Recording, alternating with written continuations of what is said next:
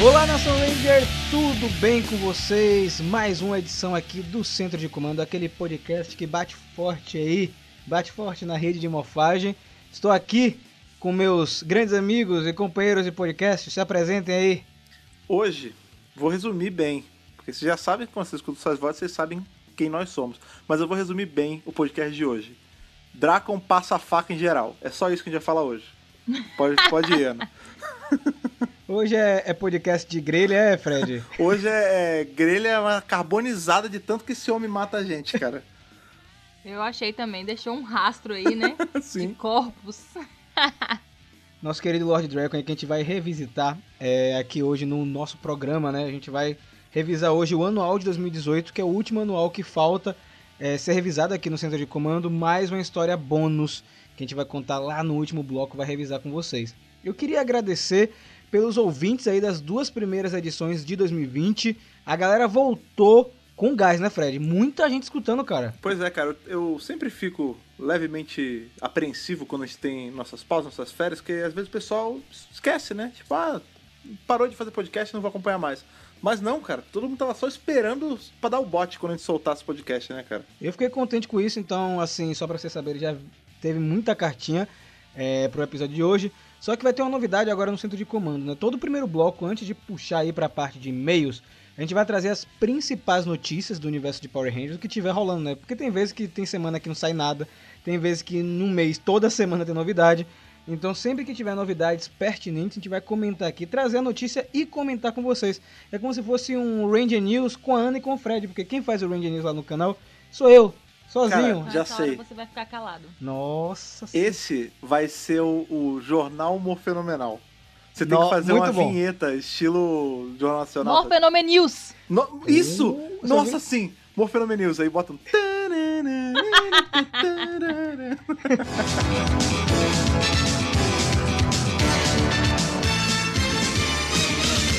Aí não, que aí a Globo, você sabe o que acontece, né? A gente não vai botar isso não. então, é, curiosamente as notícias de hoje são relacionadas a quadrinhos, né? Quadrinho aí que vem tomando muito espaço dentro do universo de Power Rangers. Tem semana que a gente só fala de quadrinho, a gente quase esquece aí que existe a série de TV.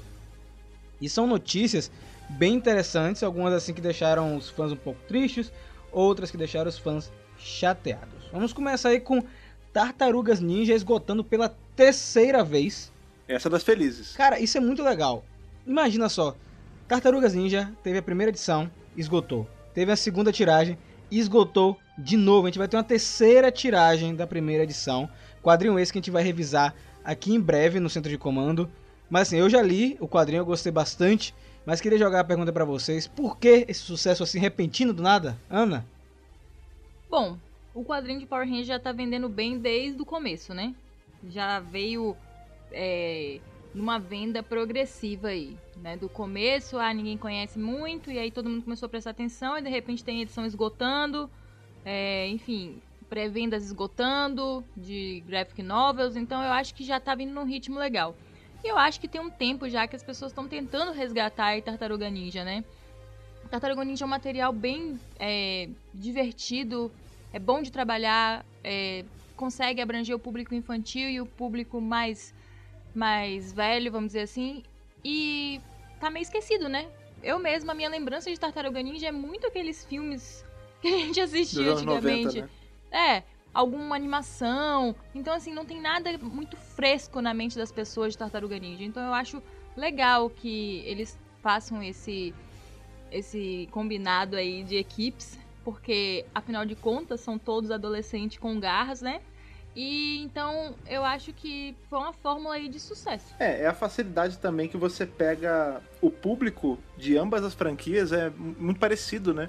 Porque foram duas franquias que estouraram nos anos 90, né? É, e quando a gente pensa de novo, a gente sempre acaba tocando nesse assunto. O preço da nostalgia, né, cara? Você pega Power Ranger, que é um negócio que todo mundo nos anos 90 era a febre, todo mundo consumia, e é justamente essa galera que tá lendo o quadrinho agora. E aí você pega a Tartaruga Ninja, que era meio que pé de igualdade, tanto que a gente tem aí a Saban pegando o direito de Tartaruga Ninja, tanto que a gente tem os- é, ali o crossover com o Power Ranger no espaço. E esses, esse crossover, por mais zoável que seja, né? Sempre quando alguém tá fazendo maratona de, de Power Ranger chega em espaço, chega nesse episódio, rola aquele. A gente não sabe se gosta, se não gosta, né? É bom, mas é ruim ao mesmo tempo. Mas querendo ou não, eu acho que isso meio que deu uma alavancada na venda desses quadrinhos, porque não é a primeira vez que os Rangers estão se encontrando com as tartarugas, né? Tudo bem, não é a mesma equipe, né? Mas é algo que soa familiar e leva justamente para aquela época de uma temporada muito boa, sabe? E aí eu acho que as pessoas só ligam um ponto com o outro. Tipo, ah, o quadrinho de Power Rangers tá muito bom. Lá atrás eu gostei da temporada teve isso, então provavelmente eu vou gostar desse crossover também. E aí isso reverte aí em coisa esgotada por uma, duas, três vezes. E não deixem de ler, tá, gente? Já tem o review da primeira edição lá no canal, vai sair o da segunda e vai ter em breve review aqui no Centro de Comando também. Eu particularmente gostei bastante. A outra notícia aí é que o quadrinho Saban's Go Go Power Rangers vai chegar ao fim em abril. No dia 22 de abril sai a última edição do quadrinho, que será a edição 32 aí, encerrando inclusive o arco Necessary Evil também Go Go Power Rangers. Oh, tô Cara, triste. Eu fiquei. Eu, eu não sei vocês, mas eu fiquei de surpresa também. Quando veio, bateu isso na timeline, eu fiquei meio sem chão, assim, tipo, pô, e aí?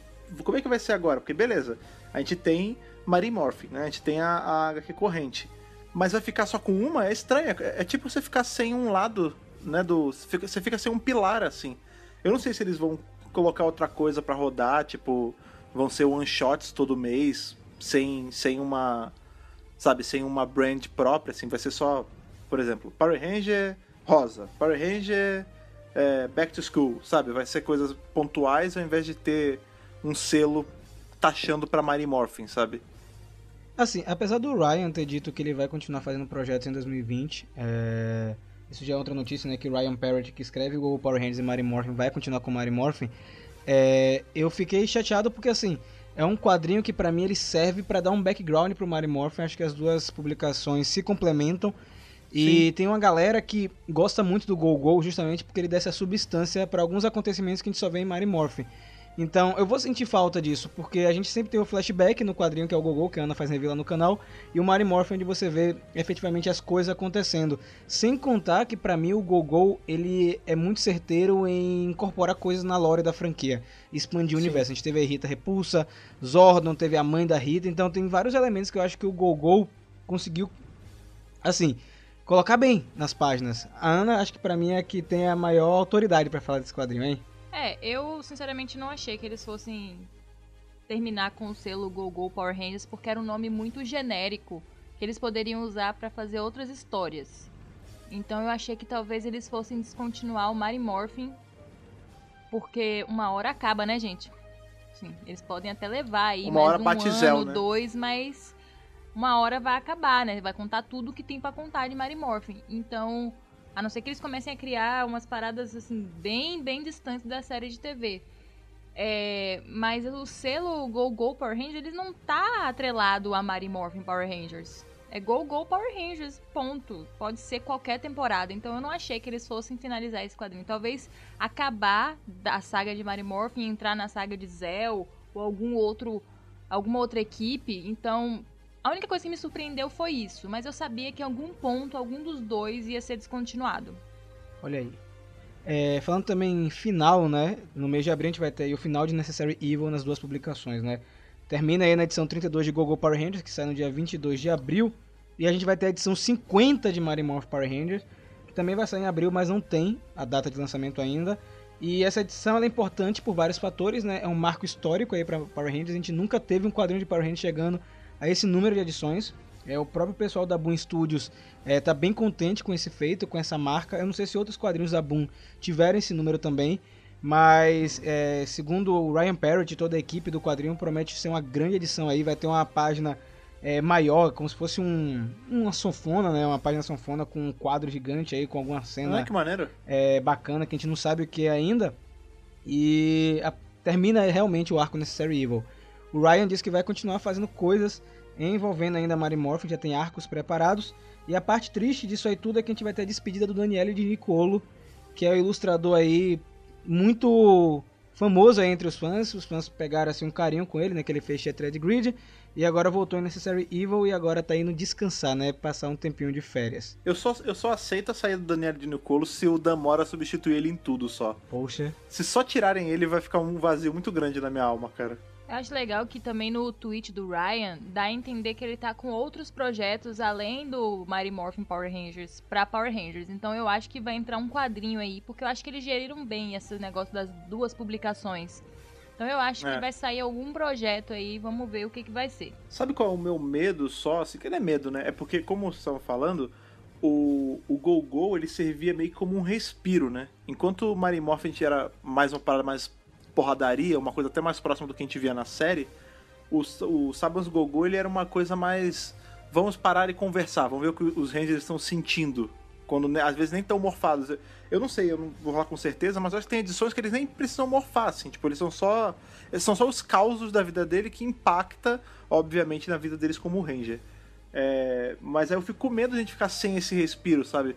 Porque no começo, no começo, eu não curti tanto Sabas Gol porque eu achava que ia ser muito parado. Mas com o tempo, ele me ganhou, cara. Eu acho que eu tava gostando mais de Sabas do Gol do que de Mary Morphin per se, assim. É, eu acho que, não sei, eles têm que dar um jeito de integrar isso na HQ regular e talvez partir pra isso que a gente, todo mundo apostou aqui, que é de testar com outras equipes, né? A gente vê que, por exemplo, hoje a gente vai falar da anual, essa anual ela tem várias outras equipes. E eu acho que serve um pouco também como lastro pra, pra Boom, assim, de ver, ah, legal, qual equipe eles querem ver mais? Legal, a gente vai lançar os próximos cinco meses, agora vai ser só de uma história é, da SPD. Aí daqui a mais cinco meses vai ser uma história de RPM, sabe? Vai ser coisas mais modulares. Eu só não acho que vale a gente ficar só com uma publicação mensal. Acho que é muito estranho. Eu acho que ia ser legal se misturassem outras equipes, né?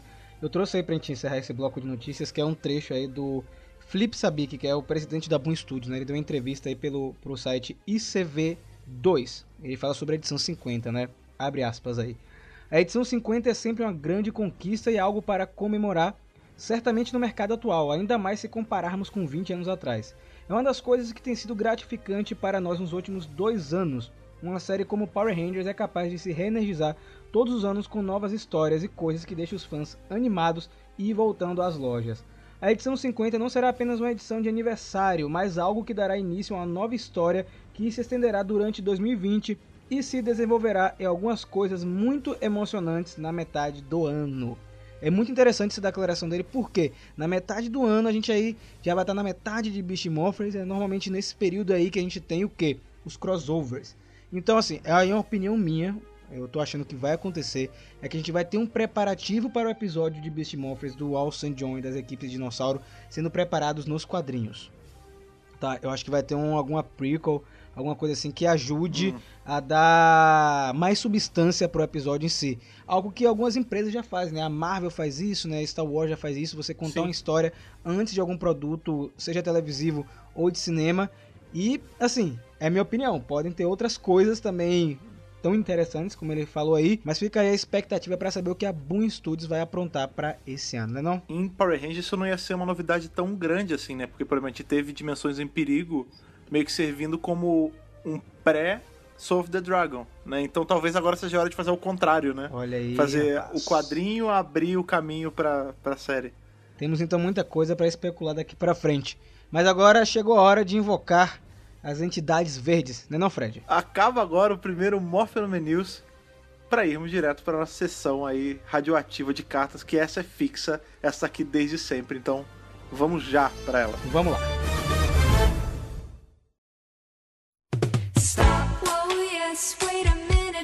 Postman. Estão ouvindo esse som? Esse é o som das cartas pulando para fora da nossa piscina, de tantas que chegaram, cara. A gente tá em 41 edições regulares, 41 edições que vocês quando vocês chegam nesse bloco aqui do, do podcast, vocês estão se sentindo em casa, cara. Vocês já tiram o sapato, já sentam aqui do lado da piscina e já pegam todas essas energias com a gente, porque esse é o momento que a gente tá solto. Aqui eu e Rafa e vocês aí do outro lado. Com certeza, mais uma semana, mais cartinhas aí. Cartinha de gente nova aí, novos ouvintes chegando. Oh, aí sim, aí sim. E isso é muito bacana porque dá uma renovada e mostra que mais gente tá chegando aí, que tá sendo conectada através da rede de morfagem, não é não? Que maravilha. Eu fico muito feliz de ouvir isso. Vou puxar a primeira cartinha aqui, que é sobre o Centro de Comando 39, que foi o Centro de Comando sobre o final de Power Rangers Morfagem Feroz. Vamos lá. Disponível na Netflix. Exatamente. É bom ficar claro, né? Na Netflix, se você não maratonou a série, corre pra maratonar, cara. Tá completinha por lá, depois você vem escutar aqui o nosso podcast pra você saber o que nós achamos aí de Morfagem Feroz. Bom, bom dia, boa tarde, boa noite, centro de comando. Meu nome é Yuri Faria Soares, tenho 23 anos, faço faculdade de jogos digitais e moro em Alvorada, Rio Grande do Sul. Um abraço Ah, pessoal do. Rio Grande do Sul, cara. Grande abraço. E que, que faculdade legal, cara. É, eu não, não conhecia, tipo, é um negócio Né? novo, isso é muito legal. Tem coisas novas no mercado, isso me deixa muito contente. Minha história com Power Rangers começa assim, como a maioria das pessoas da minha idade, quando criança assistindo Espaço, passando por Galáxia Perdida, Força do Tempo e passando por toda a era Disney, e parando por aí, e ficando quase 11 anos sem tocar na franquia. A única coisa que eu me pegava fazendo era ficar olhando as animações de morfagem e a transformação dos Zords. Voltei para a franquia agora há pouco, há menos de um mês, quando por acaso começo a ouvir os podcasts de vocês e jogando Power Rangers Legacy Wars. Olha aí, Fred. Olha que bacana. Aliás, falando em Legacy Wars, vale aqui um parênteses, a gente devia ter falado isso no, Mo- é? no Morphelome News, mas eles anunciaram, aí o pessoal de, de Legacy Wars, que vai ter skins desmorfadas É, cara, muito legal agora. Isso vai ser bem legal. É a próxima atualização aí de Legacy Wars. E você vê que é, uma- é. mais uma pessoa que chegou através do podcast. Pois é, cara, e eu acho bacana que assim, o que ele falou que ele começou a acompanhar os podcasts e o Legacy Wars também ma- mantinha ele engajado na franquia, mesmo quando ele estava afastado, né? Isso é bom, essa conexão toda. Infelizmente, não consigo rever as séries antigas por conta das atuações dos atores, mas isso é um problema que eu tenho com a maioria das séries em live action. Porém, comecei a ler as HQs, começando pela HQ solo da Kimberly, onde eu achei muito legal e passei para a HQ que tem o Lord Dragon. E estou impressionado quanto a história de Power Rangers pode ser séria, dark. Eu ainda não terminei a HQ, porém, quanto mais eu leio, mais preso à história eu fico. Cara, assim, tem algumas temporadas que realmente a atuação é bem mais ou menos, mas se você desligar um pouco disso, e até assistindo o áudio original, é, muda um pouco a situação. Ajuda. É, Quer a dica? Se você não viu ainda, vai ver RPM. é isso. RPM é, é o, o gancho que puxa todo mundo de volta, cara. A Thaís, a minha esposa, ela também tinha esse lance de, ah, mas é série antiga e tal, porque tinha memória muito dublado. A gente vê RPM no áudio original e é outra coisa, cara. E assim, cara, você falou, ah, eu quero séries dark, sombrias. Você acabou de dar um exemplo de uma série que não é dark nem sombria, mas você gostou bastante, que é a da Kimberly. Então, assim, é. É, não fica buscando isso em Power Rangers, porque você pode acabar se desapontando com algumas coisas, sabe? Porque Power Rangers não é feita para ser uma franquia sombria e realista. Claro que o arco do Lord Draco ele tem uns momentos bem fortes, mas tem muita coisa é, que não é dark e é muito bem feita, como a HQ da Kimberly. Então, dá uma chance de conhecer outros arcos. Depois que você terminar o Shattered Grid, que é esse que você está lendo, vai fundo no Beyond the Grid, que é bem legal também. Dá uma expandida gigantesca no, no universo expandido, beleza? E eis uma pergunta que eu gostaria de fazer a vocês. Qual a animação de morfagem, qual a cena de morfagem, acho que ele quis dizer, que vocês mais gostam? Uhum. As minhas favoritas são de Ah. Força Animal e de No Trovão, mais em específico a do Ranger Branco. Inclusive, Fred, esses dias eu tava revendo as cenas de morfagem com a Ana, e quando chegou na cena de morfagem do Trent, né, que é, ele, é tipo um tornado, falei, cara, essa é a melhor morfagem de No Trovão. Eu acho muito legal. A minha morfagem favorita, depois eu vou jogar pra Fred, é uma morfagem de Megaforce em específico. É uma cena, eu vou botar aqui na descrição do, do podcast. Eu queria até fazer um vídeo sobre isso, mas por conta de direitos autorais eu não sei se vai rolar de fazer, porque tem que mostrar as cenas. É, é uma cena que eles estão morfando, eles morfam primeiro em Megaforce e depois eles dão um mortal no ar e eles viram o modo Ultra, sabe? Tipo, é tudo feito com efeito prático e montagens e uma pitada digital, então eu achei muito bem feito. Não, que maneiro. E você, Fred? Qual é a sua morfagem favorita? A minha, ela é também é ligeiramente específica, porque é a morfagem do Adam em Once Ranger. Pô, cara, é muito linda. Nossa. Fora o fato dela ser muito legal, porque ela. A gente tava vendo um Ranger muito antigo voltar, né? Aparecer novamente, e eles refizeram tudo, porque não ia ter sentido, né?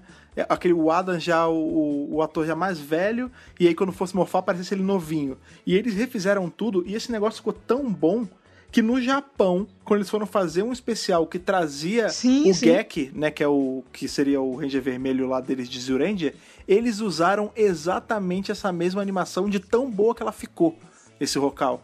E aí Você vê que é uma animação de 2007, né, cara? Pois é, e ela é Manteve, bonita, né? cara. Por, por mim, de verdade.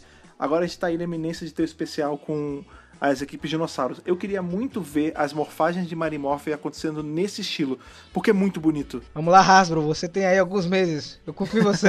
e aí ele colocou assim, ó, Fred, PS, atualmente vou jogar um RPG de super-heróis e meu personagem vai ser um Ranger que porta a pedra de morfagem do Ranger branco de Dino Trovão. E meu nome vai ser Fred. Quero ver se vocês entendem o porquê do nome. Olha aí, cara. Olha aí, é uma homenagem a mim? Eu quero, eu É, quero imaginar que sim.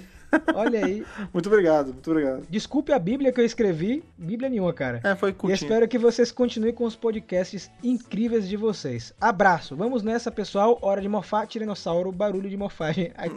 Valeu, Yuri? De verdade, cara. Muito bom, cara. Valeu aí por, por homenagear meu nome no seu RPG e por consumir o centro de Você comando. tá bem, Fred? Tá bem Tô na bem fita na você, fita, tô cara. bem na fita. Pode ser também por causa do Fred Flintstone, né? Porque também tem a ver com dinossauro, mas vamos imaginar que é por minha causa. Vamos lá para a próxima cartinha aqui. Vamos lá? Bora. O cara, ele, ele botou no e-mail como se fosse uma ficha de RPG, tá ligado? Assim, Ó, nome, muito bom. Felipe Rodrigues, idade, 25 anos, cidade, Guarulhos SP, web designer. Caraca, quando você começou a falar, me lembrou a abertura de Lion Man, tipo, Dan. Shimaru, 21 anos, uma dádiva dos ninjas. Muito bom, muito bom. Então, o Felipe, ele tá falando aí do podcast 39 também, o Morfagem Feroz, que Ah, eu vi que bastante gente escutou. Então, legal, né, cara? Todo mundo conectado aí através do Morph X. Sucesso. Olá, Ana, Fred e Rafa. Pode deixar que eu, eu mando esse olá pra Ana. Gostaria muito de agradecer vocês por todo o trabalho que fizeram desde a concepção do Mega Power Brasil. É muito bom saber que existem pessoas que acreditam na franquia Power Rangers como eu sempre acreditei. Olha aí. Olha que bacana. Profundo, cara. Profundo. Isso é muito bonito. Mas vamos falar de Beast Morphers. Não é a minha temporada favorita, mas já fez muito mais que as últimas temporadas da era Neo Saban. Ela explora os personagens ao invés de tratarem eles como meros bonecos sem vida. Um destaque para a relação do Ravi com a Roxy. É uma coisa que eu não esperava ver na série. Acho que muita gente também não esperava ver isso. É muito bom. Estou muito ansioso para os crossovers deste ano. Inclusive, gostaria de compartilhar uma teoria maluca. E aí, Fred? Olha, mais uma pra nossa lista, né? Muita gente está esperando que a Kimberly e o Billy apareçam, mas eu não acho que isso vai acontecer. Eles estão bem diferentes de antigamente e a Amy Jo Johnson parece se afastar sempre da franquia, pelo menos das séries de TV. Na realidade, ó, acho que a Hasbro está planejando um spin-off um de Power Rangers, uma nova equipe com os poderes de Mary Morphin. Ela anda investindo muito em material de Mary Morphin. Claro que tem os quadrinhos, mas na verdade, acho mesmo que dessa vez uma animação sai de verdade. O Alsen John já soltou algumas declarações que deram a entender que realmente isso vai acontecer. Além do mais, a Hasbro é bem mais conhecida por animações do que live action. Poderia ser um reboot também, mas acho que os atores estão muito imortalizados nos personagens. Sem falar que seria mais fácil de fazer crossovers com a equipe que esteja na mesma linha do tempo e universo da série de TV, e talvez até criar um material novo para as HQs. O que vocês acham?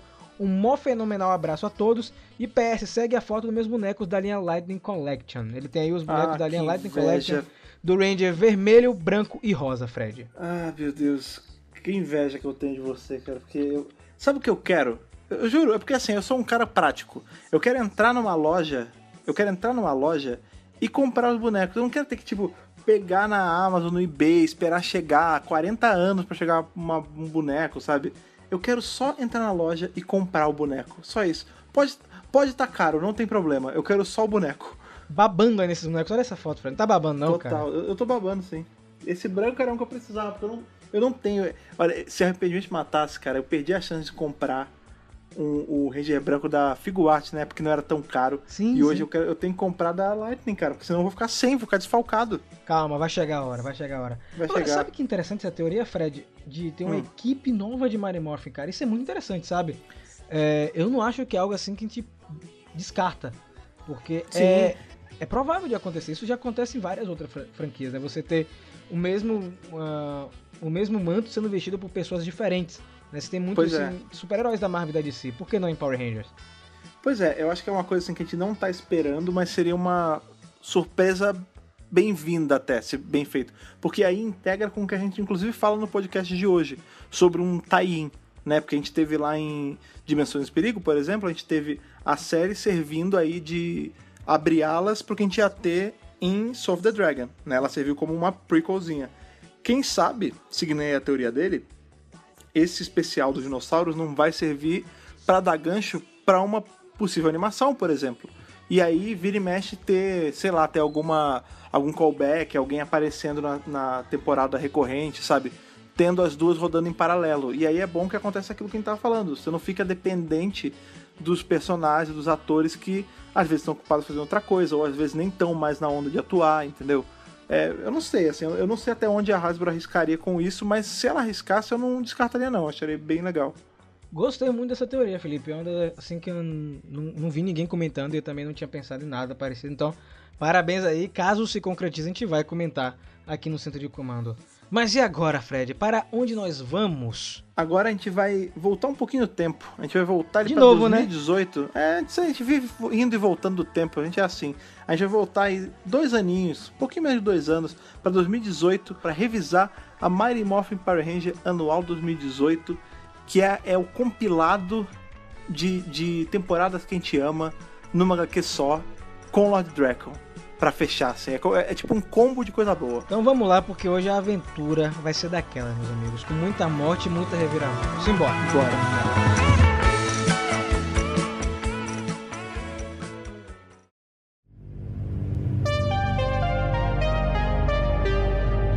De volta aí a Shattered Grid, né? Esse arco aí que mexeu com o fandom. A gente sempre comenta, vez ou outra, dessa saga. Eu acho interessante até a gente trazer isso em um momento onde nós tivemos aí na televisão aí crise nas infinitas terras, né? Nós tivemos É a nossa, nossa própria crise aí dentro de Power Rangers, né? O arco que veio para comemorar os 25 anos de Power Rangers em 2018, onde nós tivemos aí o cruzamento dos quadrinhos Morphin Power Rangers e Saban's Go Go. Para você ter um entendimento maior, é, tinha que ler os dois quadrinhos. Inclusive tem histórias nesse anual que a gente vai comentar aqui hoje que você precisa conhecer uma certa personagem, né? Na verdade, não é a história do anual, mas do- da história separada que a gente vai comentar. Então você precisa entender quem é a personagem. Então, esse quadrinho que a gente vai comentar aqui hoje é o terceiro e aparentemente último anual. A gente não teve um anual em 2019 e aparentemente a gente não sabe se vai ter um anual agora em 2020. É mó triste, porque eu curto a beça esse esquema de anual, assim, porque ele é. Ele pode ser tanto uma coisa linkada com o que a gente tá tendo de história, quanto uma coisa mais, mais despretensiosa, assim. A gente teve no primeiro anual, tudo bem que o primeiro eles estavam aprendendo ainda. Mas, tipo, no primeiro anual foram aquelas histórias completamente soltas, assim, só pra você passar o tempo, saca? Eu, eu sinto um pouco de falta disso, dessas histórias que não estão dentro de um arco tão grandioso, sabe? Nesse caso de hoje, elas fazem parte, né? Mas a anual ela serve também pra ser essa coisa mais levinha. Eu sinto falta dela. E aí, se você não sabe do que a gente está falando, eu vou deixar aqui na descrição do post é, os nossos reviews aí dos dois anuais 2016 e 2017. Esse aí em questão, ele saiu no dia 25 de abril de 2018, né? Um anual focado no arco, que foi uma grande surpresa na época, porque muita gente queria mais histórias em Shattered Grid, a verdade é essa, né? A galera não tava se contentando com só os quadrinhos de Saban's Go Go e o do Mary Morphy, queria mais material. Tanto que no mês seguinte, é, que foi em maio, a gente teve também um outro quadrinho separado, que foi aquela história do Free Comic Book Day, né? Muito bacana também. Então, Ah, é. eu digo assim que esse quadrinho especial, esse anual de 2018, ele dá uma encorpada muito legal, muito legal na saga, porque você descobre algumas coisas que ficam apenas nas entrelinhas. Ao todo aí são cinco histórias, revisitando cinco temporadas distintas. Temporadas aí que são aclamadas pelos fãs, outras aí que nem tanto, mas eu posso dizer que cada história tem sua particularidade. Vamos aí embarcar nessa jornada, porque a primeira história, chamada Power Rangers Zell, foi escrita por Kyle Riggins, aí que fez Shattered Grid, e ilustrado pelo aí. Marcos Thor. E a Ana aqui tá meio nervosa pra falar um pouco dessa história, porque né, você gostou dessa história do Power Rangers Zell? Na hora que você falou Power Ranger Zell, veio as vozes de nós três cantando o tema de Zell aqui. Exato. Entendeu? Nossa senhora, não lembro disso não, por favor. Mas conta Ana, o que, que você achou então da historinha de Power Rangers? É bacana? É, é divertida? Ou deixa passar? Não, é uma história interessante. Eu acho que tem um plot twist no final, né? Que você, na verdade, eles te apresentam uma cena, que é uma cena que você sempre quis ver, que é tipo um momento ali entre o Jason e o Tommy sendo mais amigáveis um com o outro e tal, e no final eles te dão uma rasteira. Porque não era o Tommy de verdade, era o Lord Dragon se fazendo de Tommy. Eles te dão uma espadada no bucho, né? Que é o Vocês que já, já vão contar do final pro início? Porque tem umas coisas muito legais pra falar do início, né? A história é só uma história bonitinha, né? É, ela começa bonitinha. Ela é só. É, essa história é da- das boas, porque ela te pega de surpresa. Assim, ela- você tá lendo, ah, é só uma história bonitinha, olha, eles deram um presente pro Jason, olha que legal, todos eles estão reunidos como amigos e não tem mais briga entre eles porque um é líder e agora o outro não é. Pum, morreu, Pois acabou. é, por isso que eu comentei, porque eu acho que esse é o grande lance É. dessa história, é que você é pego de surpresa. Você pensa que é apenas Uhum. um. Ah, eles estão dando aqui uma coisa que a gente sempre quis ver. Não. Só que aí tem um lance que é aí é importante nessa história que o Jason ele ganha de presente o mofador dele, né? Que foi aí meio que É. restaurado por fora. Será que esse mofador que ele recebe é, nessa história é o mofador que ele usa em Eternamente Vermelho? Não sabemos, né? Então fica essa. É, não fica claro, mas abre aí, tipo, serve de justificativa, né? Porque sempre se perguntaram da onde saiu aquele mofador. Agora tá aí. Ele, deram pra ele enquadrado. Quando chegou na hora da emergência, tipo aqueles quadrinhos de quebra em carro de incêndio. Ele meteu um murro ali, tirou o mofador e já era. Nossa senhora. Mas tem uma outra coisa também nesse, nessa história, assim, que é dentro dos diálogos que eu achei bem bacana. Porque como ela é dividida em, em nesses arquinhos, nesses tomos em cada história, é, teve muito essa, essa questão de tipo, ah, o que, como é que ele tá aqui em Zell e em Zell tem o Tommy, se ele já matou o Tommy, a gente vai descobrir ao longo de Shattered Grid que é como se todas a, cada temporada, né, que não é temporada, mas enfim, cada grupo ali, cada cluster de morfagem tivesse se fechado meio que num universo próprio, assim, pra se proteger desse ataque da rede de morfagem, que é o Drakon que tá fazendo, isso a gente vai descobrir mais pra frente. E aí nessa aqui, apesar dela estar ali presinha no, no mundo de Zell e tudo mais, a gente tem repercussão do que aconteceu no começo do quadrinho, lá atrás, quando teve o arco do, do Black Dragon. Exatamente. Porque quando eles estão conversando ali em cima no telhado do, do centro de comando, é, eles estão é, batendo papo, ele fala, ah, você lembra quando assim que você entrou, o lance com a Rita. Até então, se ele falasse isso, beleza, era o que a gente tinha visto só na série, mas não. Aí ele fala, teve aquele problema com o Black Dragon, aí ele cita um pouco do Billy também. Ele vai falando, tipo, aí a gente vê como a gente faz parte dessa, desse arco muito maior. Tipo, beleza, aqui é um Power Ranger Zell de uma linha que todos os eventos aconteceram. Tipo, tudo Até isso aquele aconteceu, momento, nada né? é fantasioso. E é louco é, perceber que o Lord Dragon, que ele tá disfarçado de Tommy, a gente vai descobrir isso no final. Ele busca entender por que o Tommy é tão venerado na equipe, né? Apesar de ser um quadrinho onde a gente vai ter a revelação, vai ter uma morte, é também é um quadrinho reflexivo. Na verdade, acho que todas as histórias, é, principalmente a de RPM, ela é bem reflexiva é, no ponto de vista do Lord Dragon. Então, eu acho que fica bem evidente isso. Outra coisa que eu queria comentar é que você percebe como o Lord Dragon escrito pelo Kyle Riggins é diferente dos outros. O Lord Dragon dele é, é muito particular, né? A maneira que ele age, a maneira que ele fala, como ele é violento. O Kyle, que é o criador do personagem, ele trabalha melhor que os outros, não que os outros estão ruins. E aí o que acontece no final é justamente isso. Ele rouba o Malfador do Adam e aí a gente descobre como o Lord Dragon acessa os poderes de Zell. E ele mata o Tommy, gente, o Tommy de Zell. É uma cena assim, super pesada. Eu não esperava que, que ia ter É isso no quadrinho. Ele corta o pescoço do Tommy? É isso que acontece? Não, ele mete a saba na barriga, eu acho, né? É, dá, só parece ele dando no meio, assim. E assim, termina desse jeito. Você termina a história dessa maneira. O que, é que vai acontecer? A gente não sabe, que a gente sabe. Ele conseguiu os poderes de Zell e agora vai seguir em frente. E aí chega na história. Essa história, acho que Ana, essa ela não gostou. Essa ela não gostou. Se ela não gostou, é porque é mentira. É mentira, ela gostou. Que é a história de Power Rangers SPD, cara. Porque assim, Aí eu, sim. eu não esperava que ia ter uma história de SPD dentro de um Essa é anual. boa. Essa aí é escrita pelo Caleb Golner e ilustrado pelo Patrick Mulholland. Não sei se é assim que pronuncia o nome do cara. Eu vou deixar aqui na descrição é, do podcast pra vocês o quadrinho, pra vocês buscarem as informações técnicas. E aí, Ana, será que SPD foi bem representado aí nessa curta história? Foi bem representado, deram uma surra ali no Lord Dragon, teve que sair correndo, né?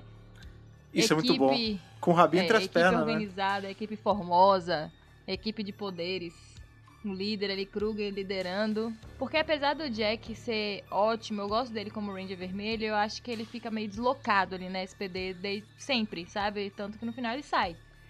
Então eu acho que o verdadeiro líder ali é o Kruger mesmo, e ele lidera muito essa, essa história. Eu acho interessante que mesmo eles desavisados, sem saber o que estava acontecendo, conseguiram dar um jeito ali e perder os poderes, mas não perder a vida, né? Essa história de SPD é maneira que mostra como morfagem é só, só mais uma arma que eles usam, né? Porque era o que você falou aí, tipo, é a organização de uma equipe enquanto equipe mesmo. Tipo, Dani você não consegue morfar. Tipo, além de sermos Rangers, somos uma polícia antes. O que, que a polícia faz? A polícia tem plano de contingência. E aí você tem, tipo, os caras sem poder, tem um monte de cadete. Não, beleza, é com eles que a gente vai se virar. Tipo, vocês não são parte da equipe, agora a gente vai mostrar como a gente trabalha em situação de adversidade. E aí você vê até, né, uma coisa que eu não sou o cara mais partidário disso, mas se mostra muito, muito importante aí nessa história, são os poderes civis. Mas mesmo Exatamente. assim, eu acho que o poder civil é que nem a morfagem. Se eles não tivessem, eles conseguiriam ganhar do mesmo jeito. Porque o que faz eles ganharem é essa sensação de estar sempre atento por ser uma polícia, entendeu? Agora, é, já que você falou dessa lance dos poderes, eu queria destacar aí pelo cuidado que tiveram com a mitologia de SPD, né? Quem escreveu essa história é, teve o cuidado de pesquisar, né? Porque a gente tem aí os poderes, como o Fred falou, são bem é, evidentes, assim, você consegue ver eles usando exatamente como na série de TV. Além de que toda a ambientação da SPD e personagens secundários, né? Tem os secundários, no caso, é o Boom, nós temos aí a Cat, que aparece também um momento, e até no finalzinho da história nós temos aí os dois outros comandantes da SPD que aparecem bem no cantinho para se juntar ah, na batalha contra o Lord Draco. Então, é muito legal essa história porque ela realmente abraça o que é SPD. E como a Ana falou, é muito louco é, que eles mostram que os Rangers da SPD são bem poderosos, né? O próprio Lord Draco, ele percebe que não vai dar certo lutar contra eles. Eles estão no nível assim, até um pouco mais acima, não sei, pela quantidade de Rangers ou pelo fato do Ranger Sombra ser um oponente formidável, né? O Kruger, a gente sabe que ele, enfim, é um dos Rangers mais B10 é, de toda a franquia. Mas eu gostei muito dessa história. E gostei muito também do traço, da maneira que foi desenhado. Acho que combinou bem. E aí fica aquele, aquela coisa chata, né? Eu quero mais história de SPD, cara, porque não é possível.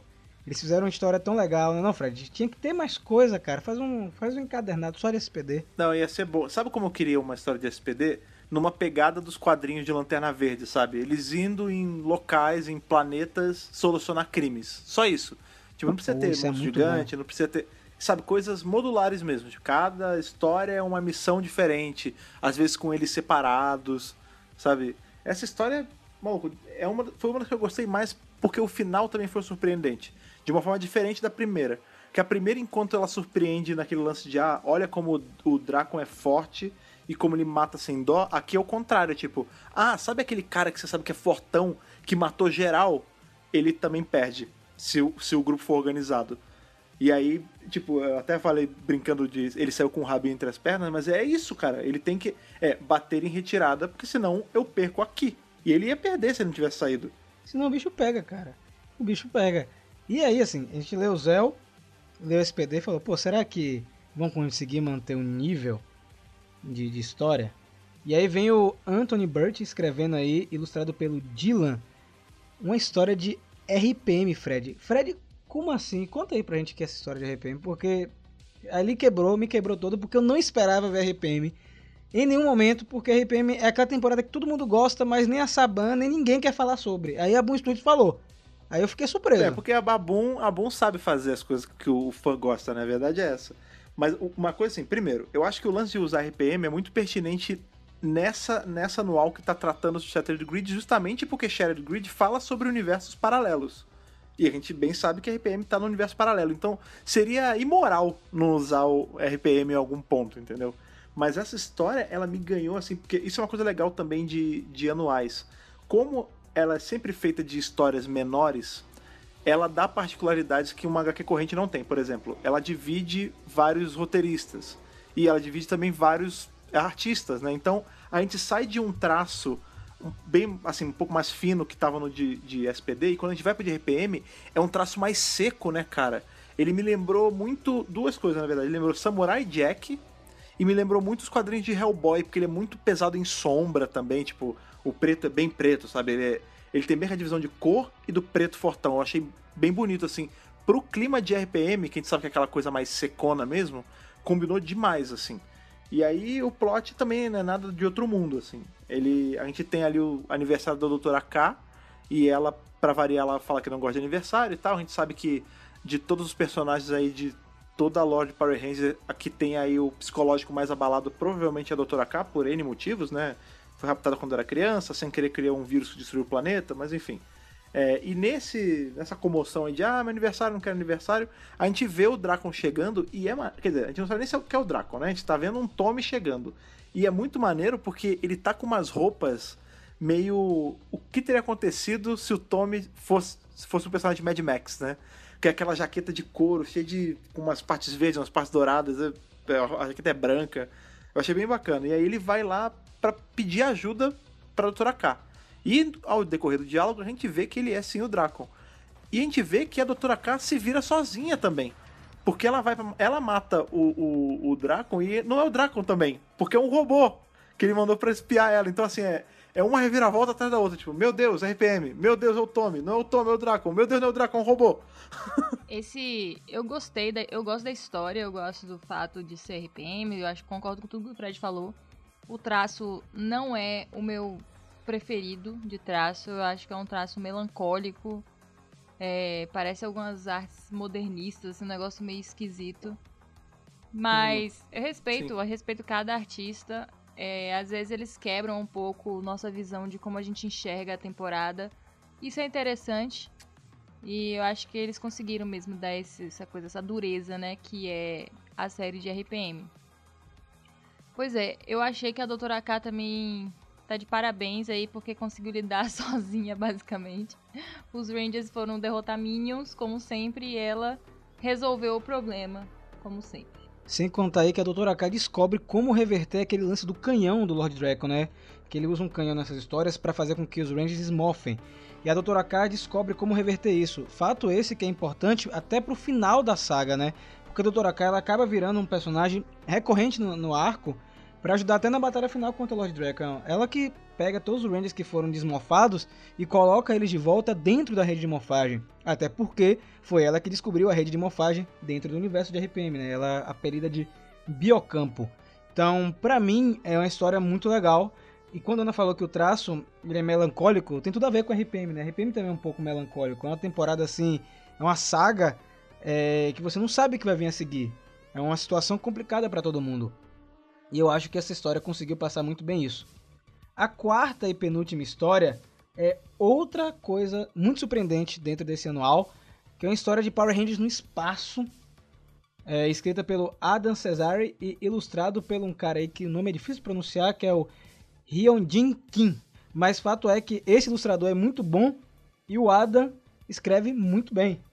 E nada mais justo do que a Ana Luísa para falar dessa história, porque ela essa história, bem, essa história ela ela mostra aquilo que a gente comenta aqui no podcast e nos vídeos. Aquela verdade Né? absoluta. Então, eu não vou nem falar, porque ela já está rindo aqui atrás, ela sabe. Mas antes de você contar o que acontece, fala um pouco da história, da construção da história. Eu sei que você quer falar dele, mas você vai falar dele também. Se acalme. É, então, a história basicamente os Rangers estão dentro da Astro Omega Nave, lá de boas, e o TJ está entediado porque ele precisa ser um herói. Ele precisa salvar o planeta porque ele é muito bom. E ele tem mais o que fazer do que ficar jogando cartinha, jogando joguinho, né? Mas o Andros precisa jogar coisas e se distrair e tal, porque ele não tem capacidade de salvar os planetas e essas coisas todas, né? Já vai começar assim. Eu tô contando a história! Você pediu pra eu contar a história, agora eu vou contar do meu jeito. Mas, mas foi assim Foi que exatamente aconteceu. assim. E aí, o Andros, então, vai dar uma carteirada, porque ele fala assim: o Ranger Vermelho sou eu, você é apenas o Ranger Azul. E aí ele manda o TJ fazer um concerto lá idiota, que podia ter sido feito por qualquer outra pessoa, mas ele meio que quer botar, né, a carteirada e dizer que ele que é o líder e pá, porque ele precisa se reafirmar, né, o tempo inteiro, porque ele sabe que não é. E aí o TJ vai e se isola lá na salinha onde ele tá fazendo o concerto e neste momento eles são invadidos, eles vão dormir e são invadidos pelo Lord Dragon e seus minions que começam a atacar todo mundo. E aí ele chega já com um tiro no peito do Andros, né, Pra mostrar a incompetência aí do líder que já estão na caixa dos peitos e é desmorfado imediatamente descalço. Ele morfou descalço. Caraca, John McClane, né, cara? Os Minions aí que a gente tá falando são os Sentinelas, tá? São aqueles, aquelas pessoas que foram recrutadas pelo Dragon e usam os poderes, principalmente dos Rangers de Marimorph, mas depois eles vão usando de Samurai, Dino Charge e outras temporadas. Enfim, você esqueceu de outra coisa, Ana. Antes do, do Andros tomar um tiro no peito pra desmorfar, o Lord Draco mata outro personagem. Que personagem é que ele mata? Ele mata o Alpha, né? É, era então. Eu, isso eu ia falar porque a gente tava falando, ah, que a cena lá do começo, quando ele mata o Tommy é violenta. Malandro é. do céu. Essa cena é pesada. Não, exato. É tipo, a mão toda foi pesada nessa história e eu vou além, não só nessa história. Na mão do Draco empurrando a cabeça do Alpha até ela explodir. E é tenso porque ele sabe quem é o Alpha, né? Não, ele sabe quem é, isso o que Alpha. dói. O alfa do mundo dele, ele já deu um, ele já matou porque o, o Fister 5 é feito de partes do alfa. Ou seja, ele- o cara já tem um histórico. E o jeito que é pintado, pintado literalmente, tipo, as cores desses quadros, tipo, ele vai batendo e você vê que o Alpha tá, tipo, implorando ajuda e pedindo ele parar e vai ficando vermelho, vermelho. E aí no quadro que ele estoura a cabeça do Alpha, que, tipo, tá só a mão dele assim, aquela, aquele domo todo estourado, é vermelho e preto, assim. É, nossa, é muito pesado. Quando eu fui reler agora pra. Eu não lembrava dessa cena em específico. Eu parei, eu falei, meu Deus do céu, cara. O ai ai ai Assim- do Alpha nunca foi tão justificado, porque ali doeu mesmo. É, tipo assim, você quer. Você quer leveza, vai assistir a série de TV. Exato, exato. Aqui é tiro, porrada e bomba. Enfim. E aí, o que acontece é que o, o Lord Draco humilha o Andrew, gente. Eu achei isso incrível, porque assim, em poucos segundos de, né, é, encontro, né, que ele teve, ele já conseguiu perceber a incompetência dele, desse homem. Então, assim, sabe, tipo, você é o líder, kkk. Pelo amor de Deus, né? E aí ele fala assim, onde está o Ranger Azul? Por que, que ele falou isso? Por que, que ele falou isso? Porque o Ranger Azul é que vai causar o problema, é o verdadeiro líder da equipe que vai resolver. Ele inclusive fala isso, né? Quando ele vai lá pra salinha que tá o, o TJ, ele fala assim, ele, ah, eu tô sentindo que você foi um Ranger Vermelho, eu tô sentindo. Eu, eu sei que você que tem o espírito de liderança aqui, e eu vou ter que dar cabo de você, porque você me deu muito trabalho. Eu podia pegar o morfador de qualquer um lá de trás, mas agora eu quero o seu, só de raiva. É isso, ele largou os outros Rangers lá e foi atrás do TJ. E o TJ deu jeito, né? Deu jeito. É, O Lord Draco foi embora. E é isso, né? A gente, eu acho que é isso que a gente tem que levar dessa história. É, só que ele deu um jeito, foi assim, o, o sacrifício do líder, né? Porque ele vai, ele fica boiando no espaço e a- a- o quadro deixa até um pouco dúbio, né? Porque ele tá ali na. Quando o Dracon fala da morfagem, ele se toca, né? Ele fala, ah, é- então é isso, eu não posso morfar, então não pode ter Ranger vermelho, nem pode ter Ranger azul. E ele tá só com aquela mascarinha de oxigênio e ele se joga no espaço, né? E quando acaba, tipo, a última página é o TJ boiando assim no espaço, os outros Rangers é, gritando, perguntando onde tá o TJ, e você vê que a mão dele tá meio congelada, ou seja, será que ele se matou pro, pro Draco não pegar o, o poder? Tipo, ó, eu prefiro me sacrificar a arriscar ele pegar o meu poder. Aí o que um verdadeiro líder faria, não é mesmo? Mas a gente sabe depois é que ele foi transferido aí pra batalha final de Shattered Grid. A gente não sabe se foi o TJ nessa época ou o TJ em outro período, né? É, então, tem, por isso que eu falo que deixei aberto, assim. Ou o TJ que foi era de algum passado, que, em que não- isso ainda nem rolou, ou ele não chegou a morrer, mas rolou um, um daninho ali, porque aquela mão congelada necrosou um dedo ali, certeza. É interessante que eles falam no final de cada edição dessa, assim, continua no arco tal. Então, procurar o arco tal aí e lá ler. É. Não, o arco tal, no caso, é o próprio Shattered Grid mesmo que ele fala pra gente ler, porque essas histórias se passam é, durante os acontecimentos, porque o Então tem Lord que ler Draco... lá. É, o Lord Draco ele aparece com o poder de samurai e a gente não sabe, ou com o poder de Zell a gente não sabe é, quando ele conseguiu. E aí essa história mo- mostra justamente como ele adquiriu os poderes aí do Cristal Zell. Gente, a última história, é, a quinta história, ela é, ela é engraçada porque assim, ela foi escrita não por é, quadrinistas. Ela foi escrita pela Becca Barnes e o Alan Dale, que são os roteiristas de Super Ninja Steel, né? E ilustrado pelo Simone de Mel, que eu não reconheci é, o traço dele nessa história. Ele fez um traço, acho que um pouco diferente do traço que ele faz é, nos quadrinhos regulares que a gente acompanha. Mas o legal dessa história de Super Ninja Steel é que a gente vê a liberdade de escrita para os dois. Liberdade essa que a gente está vendo em Beast Morphers, né? Porque tem- quem está escrevendo Beast Morphers é a mesma equipe de Super Ninja Steel, é a mesma equipe de Dino Charge. Então, no quadrinho, a Boom Studio chegou para Becca e pro Dale. Escrevam aí, como é que vocês imaginariam Super Ninja Steel dentro da história do Shattered Grid? Como é que vocês imaginam tudo? E para mim, ela é tão surpreendente quanto as outras, justamente por ser tão fora da curva. Porque assim, a gente, ah, Super Steel vai ser uma historinha bem bobona. dentro desse anual. E não é uma história bobona, né? Porque ela já abre lá com o Brody sonhando que foi derrotado pela Madame Odious, todo mundo foi morto, etc, etc. E durante toda a história a gente tem um questionamento dele do que é ser um Power Ranger, é, principalmente dos eventos finais de Ninja Steel, né, quando ele quebra o- a Ninja Power Star e se divide em três para o pai dele e o se transformarem em Rangers, aí ele fica nesse impasse. Será que a gente vai ter uma chance de vencer o inimigo novamente? Será que foi sorte o que a gente teve lá contra o Galvanax? E no meio de toda essa discussão, do nada surge o Lord Dragon, cara. Ele surge do nada aí, me dê seu poder, me entregue sua, sua estrela aí, sua Ninja Power Star, e é isso. E o Brody não, quer saber se ele é um soldado da Madame Odious, se ele é um soldado aí do Galvanax ou qualquer outra ameaça. Ele parte pra cima. Ele parte pra cima pra lutar com ele, chegando ao ponto de um momento ele quebrar a Ninja Power Star pra ver se acontece novamente aquilo. E mesmo assim, sem estar mofado, ele continua a lutar com o Lord Dragon. É muito bacana isso. E assim como a história do SPD, o Lord Dragon foge desse combate. Ele foge. Eu não sei se é porque ele realmente não conseguiu dar conta dos Rangers de Super Ninja Steel. Porque assim, apesar da série ter alguns defeitos, é uma equipe forte. Eles têm muitos poderes. Os poderes do Ninja Nexus Prisma é, é um negócio assim surreal. Só que aí o Lord Dragon, quando ele vai embora, ele leva um pedaço da, da estrela do Brody.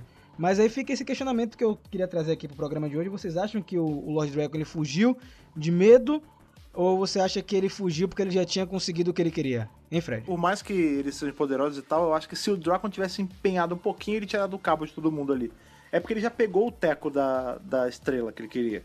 Tanto que quando a gente vê que ele tá ali sentado, aí quando o, Finster 5 chega com Ah, mestre, eu trouxe um negócio aqui pra você. Aí ele fala, ah, é, derrete aí que eu tive uma ideia. E isso vai ser uma bosta grande, porque em Shattered Grid a gente vê o que ele faz com isso, né? Ele integra parte desse metal derretido, se eu não me engano, na Saba, alguma coisa assim. Ele faz alguma coisa pro equipamento dele com um pedaço da, da, da Ninja Power Star aí. É, porque a gente tem que lembrar que elas são feitas de aço ninja, né? Que é, é o tipo o adamantium do universo de Power Rangers. Então, né? É, o que quer que ele consiga ali com um trisco disso já vai problematizar para os Rangers no futuro. Eu realmente não tinha associado aí, né? Ele reconstrói a Saba com, com aço ninja. Então talvez isso já tenha sido pra ele o suficiente, né? É, porque é engraçado, apesar dele ser um cara meio sedento de poder, é, nesse período aí, nessa altura do campeonato, o Draco ainda ele era muito comedido, assim, ele sabia bem a hora de parar, tipo, ó, eu vim pegar um morfador, eu não vim tacar fogo em tudo. Eu vim pegar um morfador, eu vou tirar o poder dele e vou usar pra mim. Eu vim só pegar um pedaço da estrela. Já peguei, eu não preciso mais me cansar, entendeu? Depois a gente vê que ele vai ficando mais power mad, né? Ele vai ficando com o poder vai subindo demais a cabeça dele. Mas nessa altura do campeonato ele vai lá, ele resolve o que ele tem que resolver, volta pra casa pra deitar ali no trono dele um pouquinho, entendeu? Eu acho que é por isso que ele foi tão bem sucedido, sabe? Porque a gente vê muitos vilões caindo porque eles se excedem, eles acham que podem tudo, podem derrotar naquela vez, ficam contando os planos. Ele não, ele chega sempre na cocó, faz o que ele quer, se vira e vai embora. E dá o ninja, literalmente, foi o que ele fez nessa última história. ele é bem sucedido por isso, porque ele faz só o que é realmente necessário pra conquistar as etapas que ele precisa. E eu acho que, assim, ele se resguarda bastante. E no momento que ele para de se resguardar é porque eu acho que não é nem porque ele tá. Ah, eu tô muito poderoso, então agora meu orgulho tá lá em cima. Eu acho que ele vai ficando louco mesmo. É, então, é o Power Mad, né? É o- Ele fica louco porque ele não tá sabendo lidar com todo esse poder. Tanto que, isso que a gente tava falando, que até onde ele era comedido, ele, ele era bem sucedido, assim. Até onde ele sabia, ah, eu vou parar aqui, eu vou roubar esse poder aqui, eu não vou contar esse plano aqui. Enquanto ele tava fazendo isso, ele tava passando a faca em todo mundo. No momento em que ele começa a se achar demais, que ele começa a achar que ele realmente é um deus, você vê, vai chegar o ponto, a gente já revisou Shattered Grid, então não é spoiler. É, chega o ponto em que ele mata o braço direito dele, que é justamente o, o Finster 5 por poder.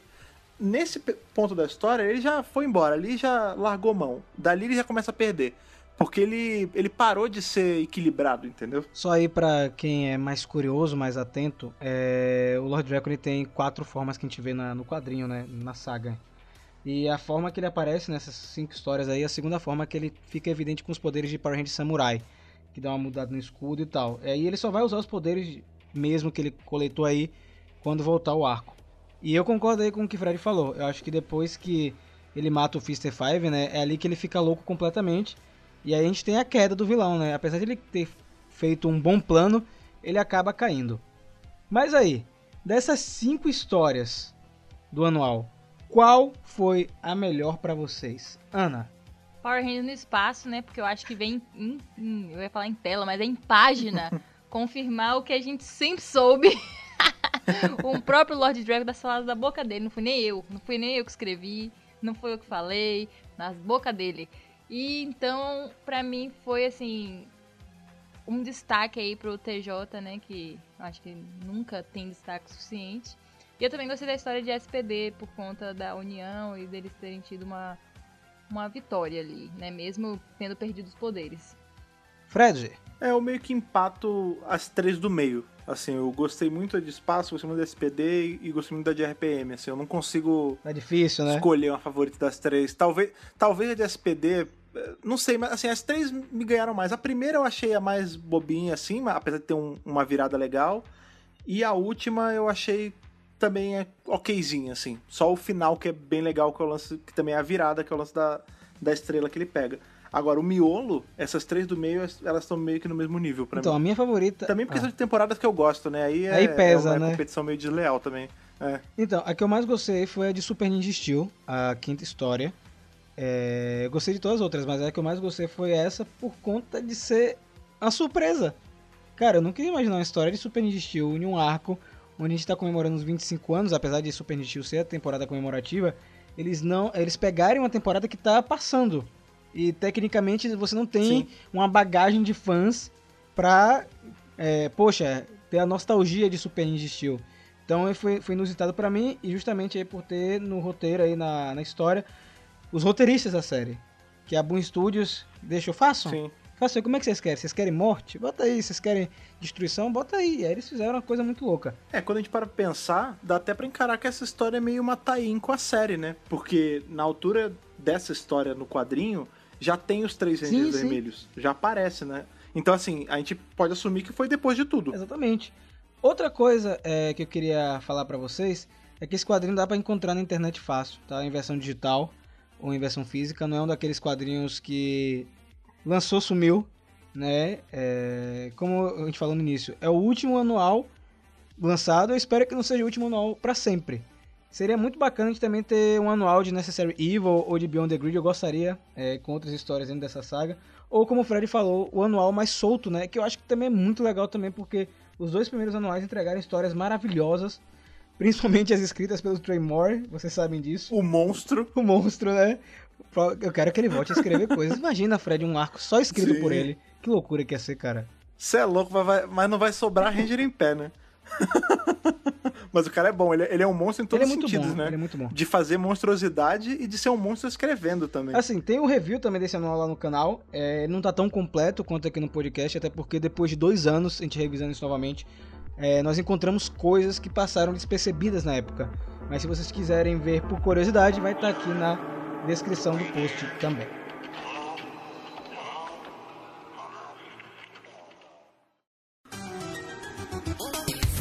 Vocês bem sabem que a, a Boom ela tem esse histórico de lançar essas edições de luxo, né, dos quadrinhos. Eles pegam todo o arco, compilam numa bíblia gigante e lançam lá capa dura, bonito, com coisa laminada, que geralmente é caro pra caramba e esgota rapidão.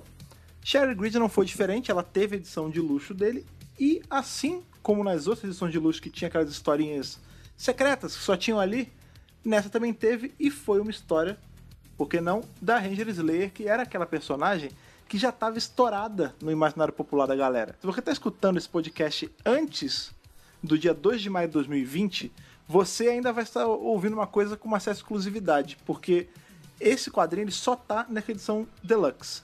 Porém, a partir do dia 2 de maio de 2020, que vai ser o Free Comic Book Day deste ano, vai sair um compiladinho das coisas da Ranger Slayer que vai ter essa história. Essa história é muito importante pelo simples detalhe. Ela amarra a ponta de como a Ranger Slayer apareceu como Ranger Slayer. Porque no começo do Shattered Grid a gente vê que a moeda da Ranger Rosa é usada para Elite Sniper do Dracon. Que é aquela galera com aquela capa branca, com uma arma mesmo sniper. E do nada aparece a Ranger Slayer. E a gente sabe que é da mesma moeda.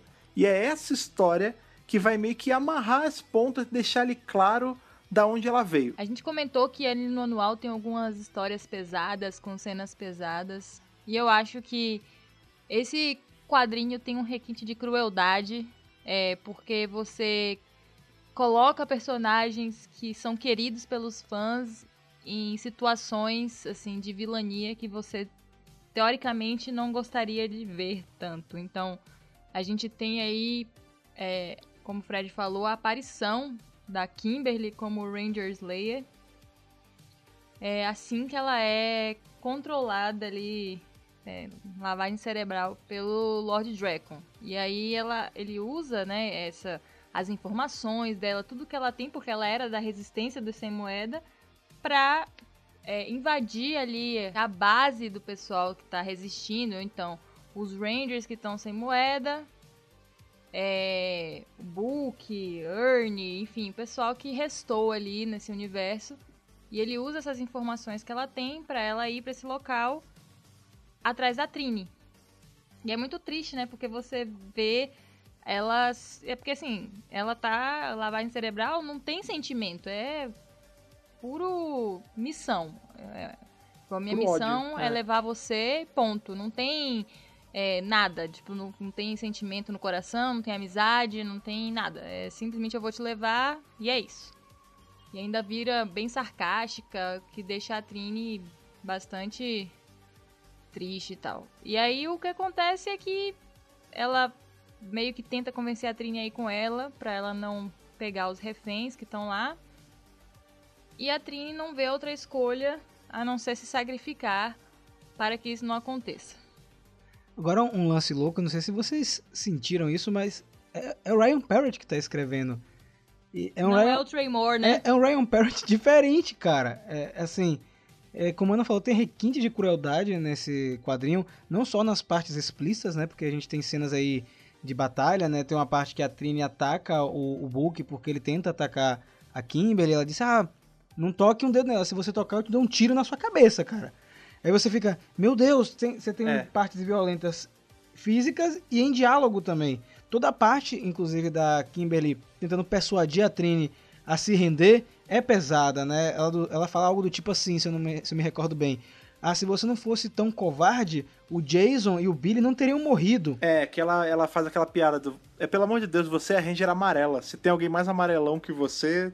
É, isso, Ela cara. humilha a Trini, né? Essa é a parada, porque ela usa do que ela conhece da Trini, porque elas eram amigas, elas estavam lutando, só que de uma versão deturpada. Tipo assim, o seu melhor amigo virou o seu pior inimigo. É, porque as memórias permanecem, né? Tem outra parte que ela fala, ah, se vocês não se renderem, vocês do, do sem moeda vão virar os sem cabeça. Então, é, é o tempo inteiro é, umas pitadas assim de maldade.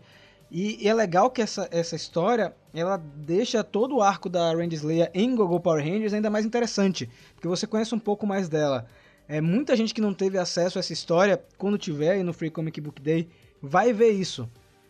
E a sensação que você tem quando ela termina é, poxa, eu quero ver mais. É que na verdade a gente já viu mais, né? A gente deu uma ré com esse quadrinho.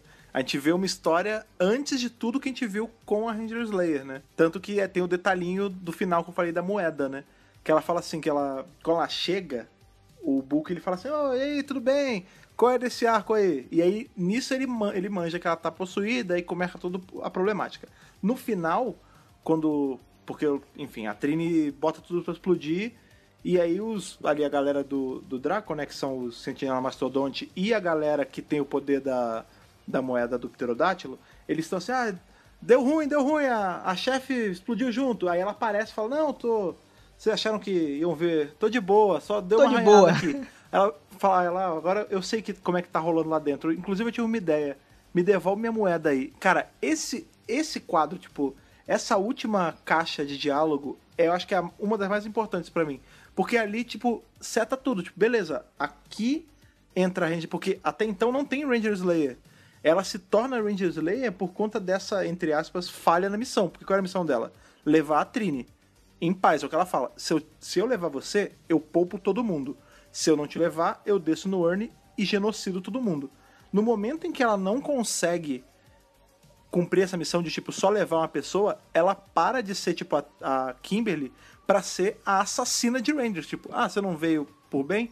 Então eu vou cumprir o que eu falei. Eu vou matar todo mundo. Como fazer isso? Virando a Ranger Slayer. E aí você costura todas as pontinhas soltas aí que ficaram por conta dessa história da Ranger Slayer ser um pouco obscura. É interessante como essa personagem ela ficou tão popular, ou mais, Sim. que o próprio Lord Dragon, né? Porque a Randy Slayer, ela tá em Shattered Grid, ela tá em Beyond the Grid, e aí vem um spoiler. Vocês querem um spoiler? Vocês querem spoiler? É Vocês que gente já sabe. Spoiler aí é que ela vai voltar em Necessary Evil. Então, pra ajudar lá na batalha contra os ungidos, né? Que, sa- que é a Kia e os outros caras que foram afetados pela rede de mofagem. Então, a Randy Slayer vai voltar e, e a gente vai ter agora esse quadrinho aí no Free Comic Book Day, que é um compilado das aparições dela nos quadrinhos. Então você vê o quão é, bacana é, é essa personagem. Ela também vai ganhar um boneco, né? Ela vai ser um dos, dos bonecos aí da próxima, da próxima wave da Hasbro, da linha Lightning Collection. Eu não gosto de pensar nisso, porque é o dinheiro que vai embora. E é legal porque, assim, é uma personagem que a gente conhece, é, mas é uma Kimberly completamente diferente. Então, a Hasbro, e, na verdade isso começou com a Saban, é, os créditos são da Saban, é, conseguiu criar uma personagem tão cativante quanto os outros clássicos. Então, eu acho que essa história vale muito a pena. A gente vai revisar no canal. Acho que eu vou deixar pra gente revisar lá em maio, quando sair a versão digital, pra vocês verem com mais detalhes. Mas assim que tiverem a oportunidade, vocês podem pegar o quadrinho, porque ele vai sair no Free Comic Book Day. É um quadrinho gratuito, então é muito mais fácil de adquirir. Você vai lá e baixa. Sai no Amazon, no Amazon na época e também sai no Comicsology, que é um outro site de quadrinhos. Mas então, valeu a pena essa história? Foi uma história assim, meio, meio, meio, sei lá, mais ou menos? Ou foi muito boa? Fred. Ela tem um problema. Ela acaba muito rápido. Porque como ela é um extra, ela é na pegada do, da história dos, do Super Sonic. Ela é bem curtinha, mas o pouco que ela tem, ela é muito boa. Eu fico com vontade de ver mais. Eu queria ver, talvez, mais histórias dessa Kimberly no começo de carreira como Slayer, não sei. Como ela conseguiu o Gravesord. Eu ia gostar de ver isso, sabe? Queremos uma graphic novel. Pois é, tipo, ela indo lá no cemitério de Zord, pegando cada pedaço e engenhando aquele Frankenstein dela. Eu queria ver o- alguma coisa assim. Eu, eu gostei bastante, cara. O que me pega, cara, toda vez que eu vejo quando a Range Slayer vem esse pensamento na cabeça. Pelo andar da carruagem, a gente sabe que o universo do Drácon, ele é, ele é no futuro também, não é só outro universo, né? Porque a gente não tem mais aquele Tommy garotão, cabelão, aquela pinta de surfista dos anos 90, ali meio índio, meio meio garoto da moda. A gente tem aquele cara já meio o Jason David Frank hoje, né? Acabadão, mais velho e tudo mais. O que me lembra que a Ranger Slayer, ela tem mais ou menos a idade que a Amy Jo Johnson tem hoje. Eu que- queria muito ver isso. Imagina a Amy Jo Johnson com aquele cabelo meio curtinho, meio raspadinho e pá, Estilo aquela Ronaldinho. capa. E, é, pô, ia ser muito bom, cara. E é fácil de resolver, né, gente? Hoje umas perucas aí. Ou Pois então é. só uma raspadinha assim de leve, depois cresce de novo. Dá um extra né, no cachê pra raspar o cabelo. E pronto, Só né? uma ceninha. É, coisa besta, assim. Ó, vai ter o crossover aí com o dinossauro. A gente já sabe que vai aparecer o, o Omega Ranger vermelho, porque a gente sabe que isso vai acontecer. Aí bota ela Fred. aparecer também, assim, rapidinho. Vamos com calma, vamos com calma. Então, eu gostei bastante da história também. É, foi uma surpresa pelo grau também de drama que ela tem, de violência. E por ser o Ryan Parrott escrevendo. Ele, ele, ele é muito versátil, né? Ele escreveu Aftershock, Go-Go Power Rangers, Mary Morphin, essa história também. O cara tá de parabéns. Ryan Parrott, continue aí com a gente pelos próximos aí 20 anos, por favor.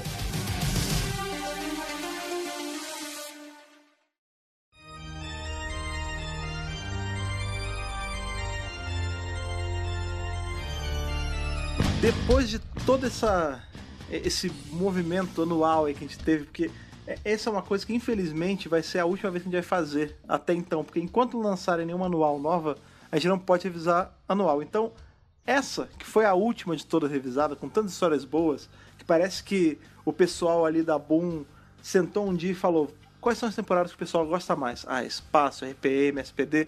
Faz assim, já que essa vai ser a última, bota tudo aí junto. Vamos ver o que o pessoal vai achar. E a gente, aqui nós três, nós já achamos tudo muito bom, tudo muito bem, tudo muito bem feito. Mas a gente quer saber, como sempre, de vocês, o que que vocês acharam aí de Mighty Morphin Power Ranger Anual 2018 e também dessa historinha extra aí, a Promise to Keep, ou em tradução livre aí, uma promessa a se manter, essa história da Ranger Slayer, que é essa promessa diabólica de eu vou matar todo mundo. Conta pra gente aí, pra contar pra gente, você sabe muito bem, você manda aquela sua cartinha que vem radioativa, ela cruza o universo do Draco e pega toda aquela radiação e chega aí na nossa piscina atômica. Para isso você precisa de um e-mail e Rafa, por favor, lembre este e-mail para nós. Galera, megapowerbrasil.gmail.com e no assunto você coloca qual centro de comando você está se referindo e lá no corpo, é claro, seu nome, sua idade, de onde você está falando, porque aí o nosso Power Senso continua a crescer. Exatamente. E outra coisa que continua a crescer, foi muito bom ter dado esse gancho pra mim,